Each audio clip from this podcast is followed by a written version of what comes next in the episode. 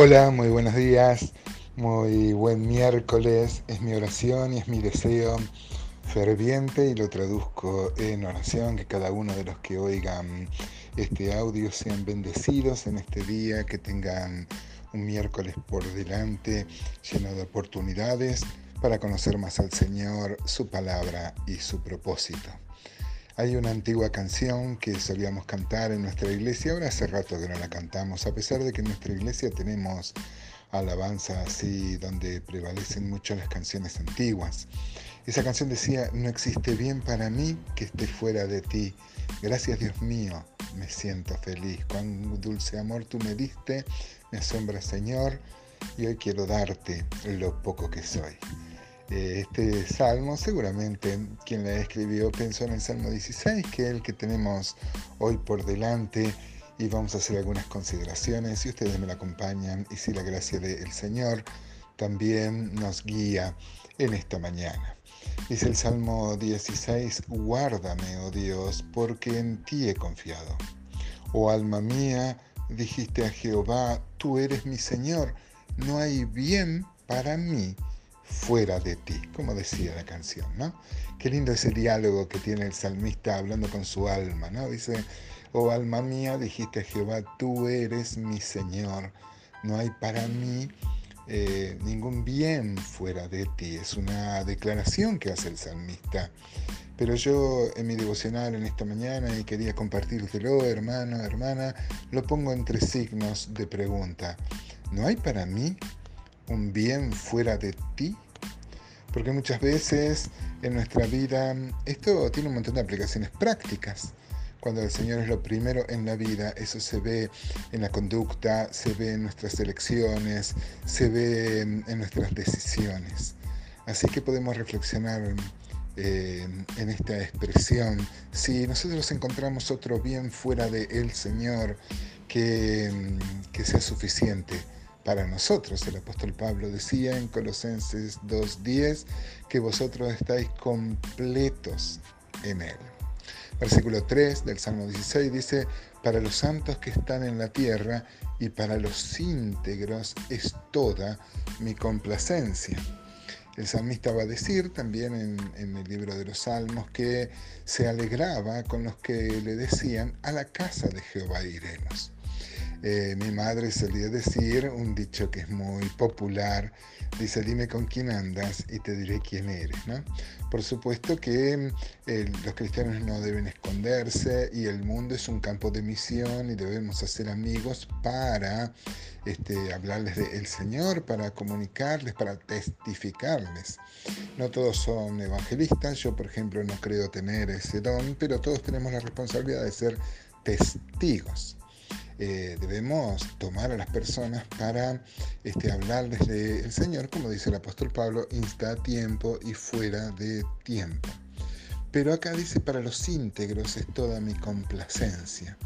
Y el salmista va a decir también, me alegré con los que me decían, no, voy a ir a otro lado, ¿no? Sino me alegré con los que me decían, a la casa de Jehová iremos.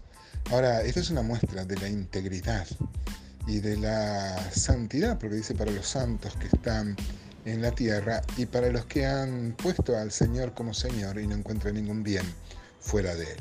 En cambio, el versículo 4 habla de los otros, ¿no? Dice, se multiplicarán los dolores de aquellos que sirven diligentes a otro Dios. El apóstol Pablo escribe en la carta a los colosenses que nosotros debemos guardarnos de la idolatría. En Colosenses 3, por ejemplo, el dinero es una gran idolatría. Eh, a lo mejor ustedes pueden decirme, pero yo en casa no tengo ningún otro ídolo que no sea el Señor. Digamos, yo no tengo como las religiones populares o, mm, paganas tienen, por ejemplo, un equeco. Yo he visto en casas este es muy pintoresco, pero realmente si uno le genera devoción a esas cosas, eh, está incurriendo en un, grave pecado. Pero es raro encontrar en los cristianos que tengan este tipo de ídolos así, ¿no es cierto? Ídolos eh, que se puedan adorar, este, esos ídolos orientales o de quecos así, ¿no es cierto? Pero eh, puede ser que tengamos otros dioses. Lutero decía que todo aquello a lo que se apegue tu corazón, ese es tu Dios. Eh, David decía, no ofreceré yo sus libaciones de sangre, ni en mis labios tomaré sus nombres. Y mire qué lindo el versículo 5, dice, Jehová es la porción de mi herencia y de mi copa tú sustentas mis suertes. Dice, las cuerdas me cayeron en lugares deleitosos y es hermosa la heredad que me ha tocado. Versículo 7, bendeciré a Jehová que me aconseja, aún en las noches me enseña mi conciencia. Mire qué interesante, aún en las noches me enseña mi conciencia. Jehová he puesto siempre delante de mí, porque está a mi diestra, no seré conmovido. Hermosas palabras, hermosa oración para ser, para ser nuestra. Ahora, este, decía David, es hermosa la heredad que me ha tocado, por eso las cuerdas, eh, se ve que era una forma de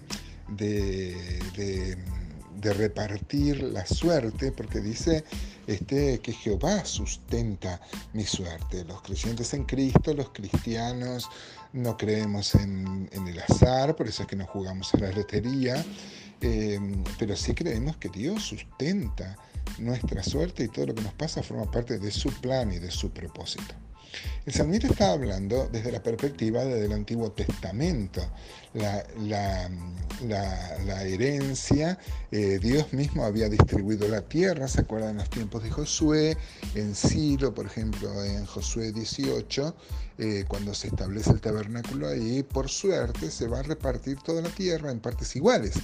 Inclusive Dios va a dar leyes para que nadie se empobrezca este, eh, porque, porque se va a enriquecer su, su, hermano. Dios va a repartir en partes iguales toda la tierra eh, para que cada uno tenga las mismas oportunidades eh, de, poder este, trabajar y tener de ahí su fruto. Pero a los sacerdotes, a los hijos de Leví, ¿se acuerdan? Este, no les va a dar. Por ejemplo, el número 18-20 dice, y Jehová dijo, dijo a Aarón, de la tierra de ellos no tendrás heredad ni entre ellos tendrás parte, yo soy tu parte y tu heredad en medio de los hijos de, eh, Israel. Los sacerdotes veterotestamentarios del antiguo pacto este, no, no, heredaban parte en la tierra, sino que este, acá dice su parte es Dios, el pueblo debía sostenerlos, sustentarlos em, con los diezmos para que ellos puedan ejercer su, su ministerio, ya que no podían tener este, tierra. Seguramente David está pensando en esto, en lo que Dios le repartió. Pero nosotros, desde este lado de la cruz, eh, sabemos que la herencia es mucho más que la salvación. Hoy podemos, al ser creyentes en Cristo Jesús, sabernos salvos, sabernos depositario de una certeza de que un día estaremos en el cielo con el Señor, no por nuestros méritos, pero no solo eso, nos espera un reino milenial en las dispensaciones que el Señor ha este, determinado y acá también tenemos como una herencia. Y también la herencia tiene que ver con los dones, con el señorío de Cristo en nuestra vida. Así que mm, tenemos mucho para reflexionar en esta mañana y gozarnos en el Señor que Dios nos ha dado su herencia como sacerdotes neotestamentarios.